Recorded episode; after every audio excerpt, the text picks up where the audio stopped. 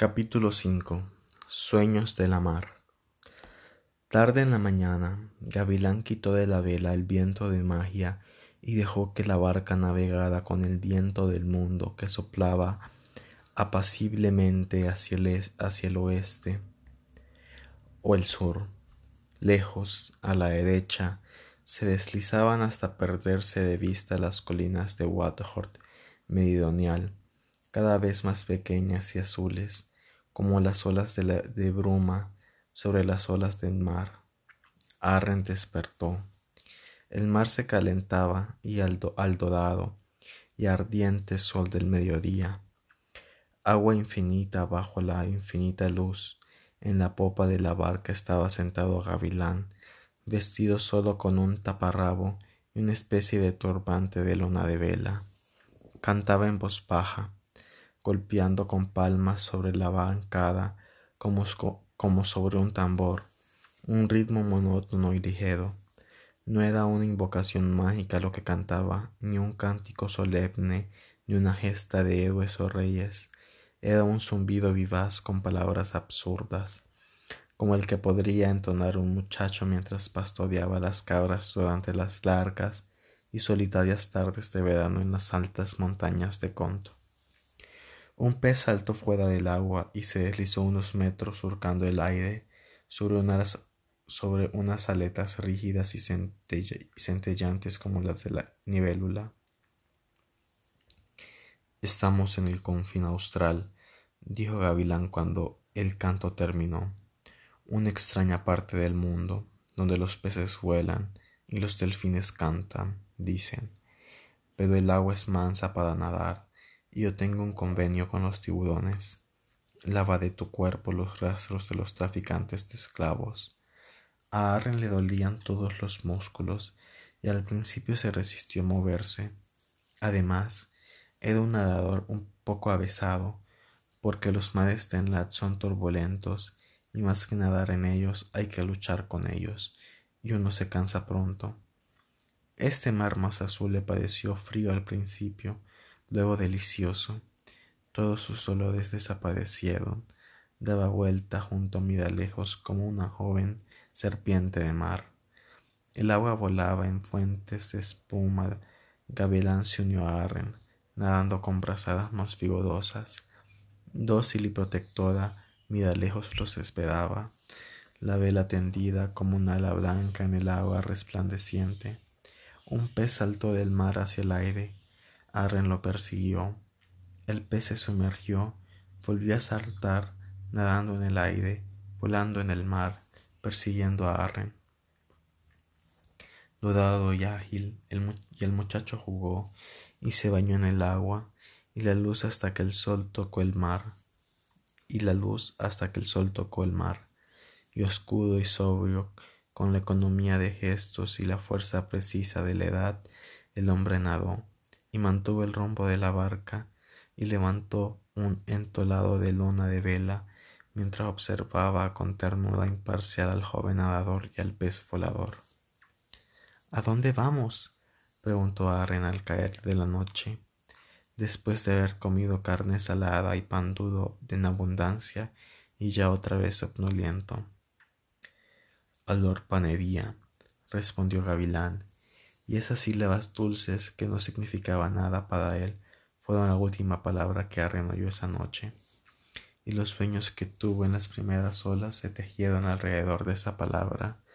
Sonó que caminaba entre velos flotantes y pálidos, soñó en que caminaba entre velos flotantes y pálidos, girones e hilachas de rosa y oro y azul, y sentía un placer irracional.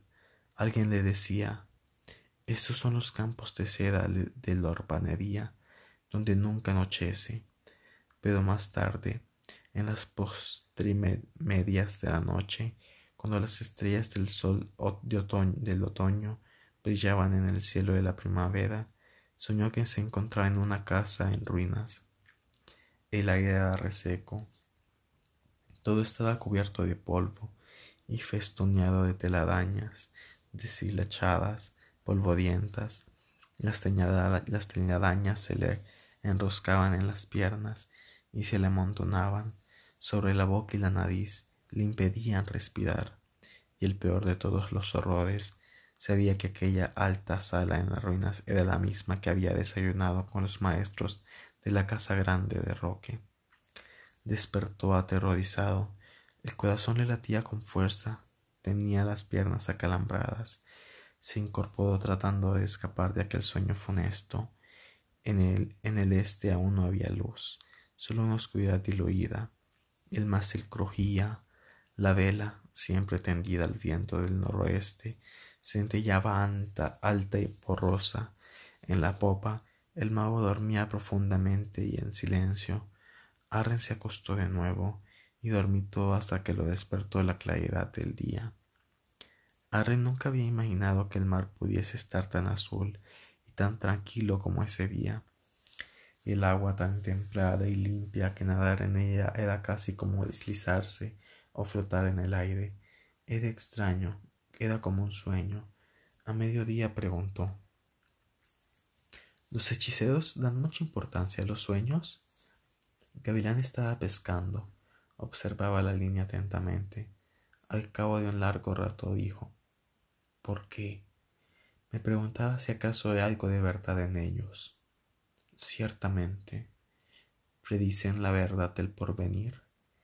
Pero el mago tenía un pez en el anzuelo, y diez minutos después, cuando sacó del agua el almuerzo del día, un espléndido róbalo azul plateado, la pregunta cayó en el olvido.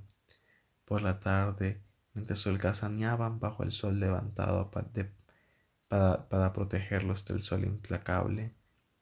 Arren preguntó ¿Qué vamos a buscar en la orpanería? Lo que andamos buscando, respondió Gavilán. En el Lat, dijo Arren al cabo de un momento, tenemos un cuento de un muchacho cuyo maestro era una piedra.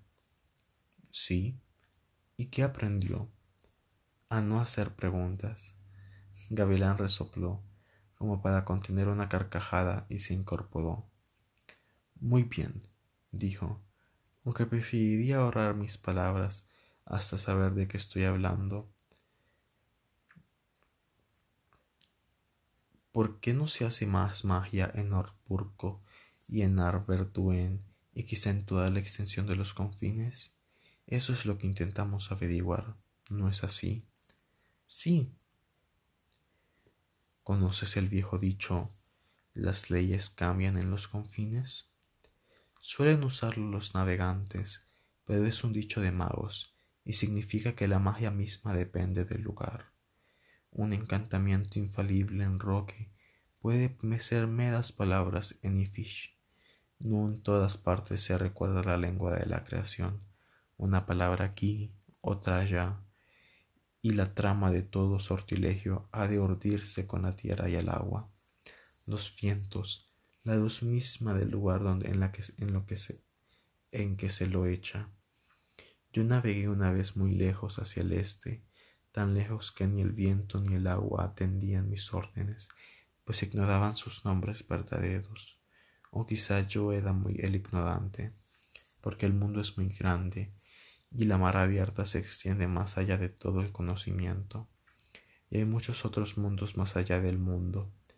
A través de estos abismos de espacio y en la larga extensión del tiempo, dudo que ninguna palabra puede pronunciarse conserve en todas partes y para siempre. El peso de su significado y su poder, a menos que sea la primera palabra, el que pronunció Segoy al crear todas las cosas, o la palabra final, la que no ha sido, la que no ha sido pronunciada ni, ni lo será hasta que todo sea deshecho. Así pues, aun en este, en este mundo de nuestra tierra mar, las pequeñas islas que conocemos, hay diferencias y misterios y cambios. Pero son, pocos son los magos de las comarcas interiores que han tenido tratos con estas gentes. No ven con buenos ojos a nuestros hechiceros y se dice que tienen su propia clase de magia, pero nadie lo sabe con seguridad, y es posible que nunca hayan dominado las artes de la magia, ni las hayan comprendido bien. Si así fuera, podríamos ser desvirtuados con facilidad por alguien que se propusiera desvirtuarlas. y debilitarse más rápidamente que nuestra hechicería de las comarcas interiores. Y luego llegaríamos a oír historias de los fracasos de la magia en el sur, en el sur, porque la disciplina encausa todos nuestros actos con fuerza y en profundidad. Y, que no, y cuando no hay disciplina y cuando no, y cuando no hay una dirección, los actos de los hombres se deslizan, superficiales, a la aventura y se pierden. Así se perdió el arte de la magia, así perdió el arte de la magia aquella mujer gorda de los espejos y piensa que nunca lo tuvo, y así liebre más su y cree que ha llegado más lejos que los más grandes magos cuando apenas ha entrado en los prados del ensueño y ya se ha perdido. Pero ¿a dónde cree que va? ¿Qué es lo que busca? ¿Por qué ha olvidado lo que sabía de la magia? De Orburgo ya hemos visto bastante, creo, así que vamos más hacia el sur, a Lord Panería, para ver qué hacen allí los, hechiceros, para descubrir lo que hacemos, lo que hemos de descubrir. ¿Responde esto tu pregunta? Sí, pero. Entonces deja que la piedra caiga un momento, dijo el mago, y se sentó junto al mástil a la sombra amarillenta del toldo y miró el mar al oeste mientras la barca navegaba serenamente hacia el sur a través de la tarde estaba muy engruido e inmóvil. Las horas pasaron ha renado un par de veces deslizándose silencioso en el agua desde la popa porque no quería ponerse delante de aquellos ojos sombríos que avidosando el oeste a través del mar parecían ver más allá de, las, de la orla luminosa del horizonte, más allá del azul del aire, más allá de las fronteras de la luz. Cavilán salió al fin de su silencio y habló, pero no más que una palabra por vez. La crianza de Arren lo había acostumbrado a descubrir con rapidez el talento de la gente. Bajo el disfraz de la reserva o la cortesía, advirtiendo que Gavilán padecía agobiado, no hizo más preguntas. Solo al anochecer le preguntó Si canto, turbaré vuestros pensamientos. Esforzándose por responder con una broma, dijo Gavilán Eso depende de cómo cantes. Arre se sentó de espaldas contra el mástil y cantó. Ya no tenía la voz aguda y dulce de años atrás, cuando cantaba y tocaba el arpa en el palacio de Bedila, delante del maestro de música. Ahora era ronca y velada en las notas altas y resonaba en las graves como una viola, clara y profunda. Cantó el lamento por el encantador blanco, la canción que compusiera Alfarrán cuando conoció la muerte de Morret y mientras esperaba la suya de una canción que cantase con frecuencia ni a la ligera. Gavilán escuchaba la voz joven, fuerte, segura y triste entre el cielo de púrpura y el mar, y las lágrimas le nublaron los ojos. Arren permaneció un rato en silencio después de esta canción. Luego se puso a cantar tonadas menores, más ligeras, en voz baja, arrullando la inmensa monotonía del aire intranquilo y el mar, y el mar palpitante y la luz que declinaba mientras lentamente caía la noche. Cuando dejó de cantar todo estaba en calma, el viento dormido, el oleaje leve, los maderos y cardajes de la barca cogían apenas. El mar se tendía, callado en lo alto de las estrellas, y en lo alto las estrellas despuntaron una a una. En el sur apareció una luz amarilla, clara y punzante, punzante y derramó una lluvia de esquirlas de oro sobre las aguas. Mirad, un fado. Luego, al cabo de un momento, ¿podría ser una estrella? Gavilán lo observó durante un rato. Creo que ha de ser la estrella Cobardón. Solo, solo puede verse en el confín austral. Kurrum-Karmeruk nos enseñó que navegando todavía más allá, más al sur, uno ve otras ocho estrellas que asoman una a una sobre el horizonte, debajo de Gobardón. juntas forman una gran constelación, para algunos un hombre que corre, para otros la runa de Acne, la runa del fin. Observaban la estrella sobre el agitado horizonte marino, de un brillo claro y persistente.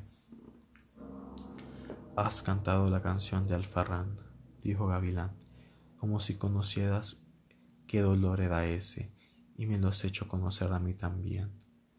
De todas las historias de Terramar, es la que siempre más me ha cautivado, el, coraje extraordinario de Morret contra la desesperación, y Serriat, que nació más allá de la desesperación, el rey bueno, y más allá el Farrán.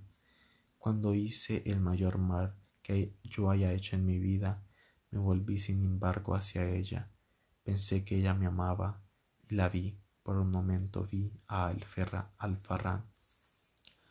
Un escalofrío recorrió el espina dorsal de Arren. Tragó saliva y permaneció en silencio, contemplando la estrella amarillo, la estrella amarillo topacio, siniestra y espléndida. ¿Cuál de los héroes es tu preferido? preguntó el mago, y el joven respondió Arred Akbe fue sin duda el más grande, pero es su muerte en lo que más pienso, solo luchando con el dragón Orm en la playa de Celidor. Hubiera podido reinar en toda Terramar, sin embargo, eso fue lo que eligió. El mago no respondió. Cada uno siguió durante un rato el curso de sus propios pensamientos. Luego Arren, contemplando la María cobardón, preguntó Entonces, ¿es cierto que los muertos pueden volver a la vida por arte de magia? Puedes volverlos a la vida, dijo el mago. Pero ¿se hace eso alguna vez? ¿Cómo se hace? Pareció que Gavilán contestaba de mala gana. Por medio de los sortilegios de invocación, dijo, e hizo una muesca, o frunció el entrecejo. Aren creyó que no diría nada más, pero un momento después prosiguió. Esos sortilegios figuran en los libros del saber del pan el maestro de invocaciones no enseña ni aplique ese saber. Se lo ha usado muy contadas ocasiones, y nunca sabiamente, pienso yo. Los grandes sortilegios de esa ciencia fueron urdidos por el mago gris de Pan hace miles de años. El mago gris invocaba a los espíritus de los héroes y los magos, incluso el de Ered Akpe, para que aconsejaran a los señores de Pan sobre la conducción de las guerras y el gobierno. ¿Y qué sucedió? El consejo de los muertos no es provechoso para los vivos. Tiempos de desdicha cayeron sobre Pan. El mago gris fue desterrado, murió, olvida, murió olvidado. El mago hablaba con reticencia, pero hablaba como si sintiera que Arren tenía derecho a saber, y Arren lo acuciaba. Entonces, ¿Nadie emplea ahora esos sortilegios? Solo he conocido a un hombre que los empleaba con frecuencia. ¿Quién era? Vivía en Havnor. Lo tenían por un simple hechicero, pero en poder, pero en poder innato era un gran mago. Lucraba con su arte, mostrando a quien le pagase el espíritu que quisiera ver, esposa difunta, o marido, o hijo, tenía la, la casa poblada de sombras inquietas venidas de siglos pretéritos, las bellas mujeres de los tiempos de los reyes. Yo lo he visto hacer, yo lo he visto hacer surgir de la tierra árida a mi viejo maestro, el que era el archimago en mi juventud, Nemerle, solo para distraer a los ociosos, y esa alma grande acudió a la llamada, como un perro sumiso. Yo me enfurecí y lo desafié. Tú obligas a los muertos a venir a tu morada y das conmigo a la de ellos, y yo lo obligué a ir, pese a que luchó conmigo y cambió de forma y lloró a gritos en la oscuridad. ¿Lo matasteis entonces? murmuró Arren fascinado. No, lo obligué a seguirme y a regresar conmigo. Tenía miedo. Él, que con tanta ligereza invocaba a los muertos, le tenía más miedo a la muerte a su propia muerte que cualquier hombre que yo haya conocido al llegar al modo de piedra. Pero ya te he dicho que ya te he dicho más de lo que un novicio necesita saber y tú ni siquiera eres un novicio.